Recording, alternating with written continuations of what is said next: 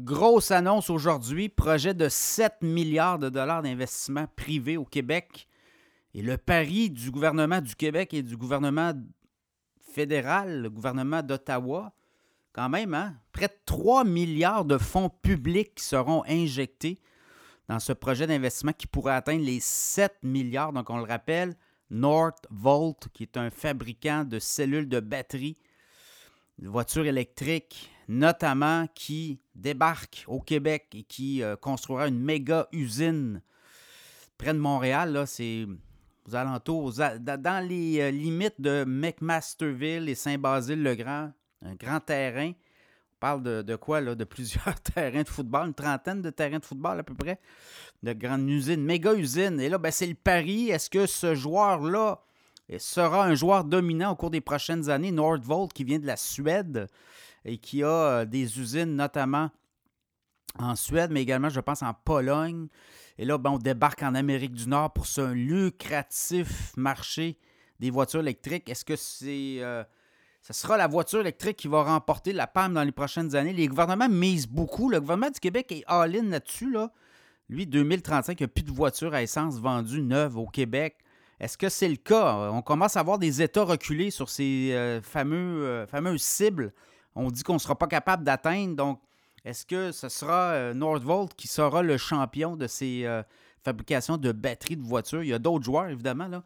mais ce qu'on comprend, c'est qu'on mise gros. Et là, ben, qui surveille nos politiciens là-dedans? Nos politiciens disent qu'ils ont appliqué des formules pour dire que finalement, cette usine-là sera rentable. Et euh, on aura retour sur l'investissement d'ici les dix prochaines années. Hum, côté d'Ottawa, on, avait fait une étude aussi. Les politiciens nous avaient dit que c'était cinq ans. Finalement, le directeur du budget parlementaire à Ottawa a fait une étude et lui dit non, non, ça, va prendre 20 ans avant que ce soit rentable. Et là, dans 20 ans, il peut s'en passer des choses. Vous voyez, ça bouge très vite. Et est-ce que c'est le bon cheval aussi?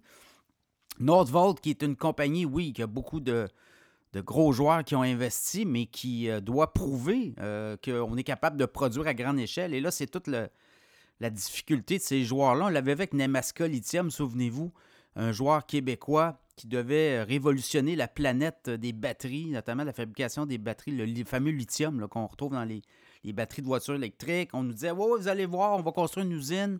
Et là, ce qu'on est arrivé pour mettre cette usine en branle, construction, dépassement de coûts, ben, Nemaska Lithium s'est placé à l'abri de ses créanciers. Donc, euh, et beaucoup de gens ont perdu de l'argent dans cette aventure-là, des petits actionnaires.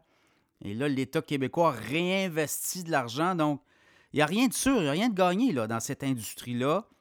On nous dit que les euh, grands patrons de Nordvolt, c'est des anciens de Tesla et qui ont étudié à, l'école d'Elon Musk, mais il n'y a rien non plus qui nous garantit que ces gens-là vont réussir. Alors, un pari très risqué, 3 milliards, pensez-y, là, 3 000 millions de dollars de fonds publics investis dans cette, euh, entreprise-là, Nordvolt, évidemment, cette entreprise-là pourrait se lancer à la bourse éventuellement. Ça va prendre des revenus et ça va prendre aussi des profits, qu'on n'a pas. Là. On est vraiment dans une phase d'investissement massive.